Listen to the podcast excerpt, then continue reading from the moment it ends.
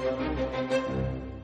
Hola, soy Claudia Juárez y les invito a que escuchen mi comentario para esta opinión que trata que la televisión abierta sigue siendo lo más visto. A pesar del surgimiento y crecimiento de las plataformas digitales, los programas de televisión abierta siguen siendo los más vistos en el país, en donde la gratuidad sigue jugando un rol importante.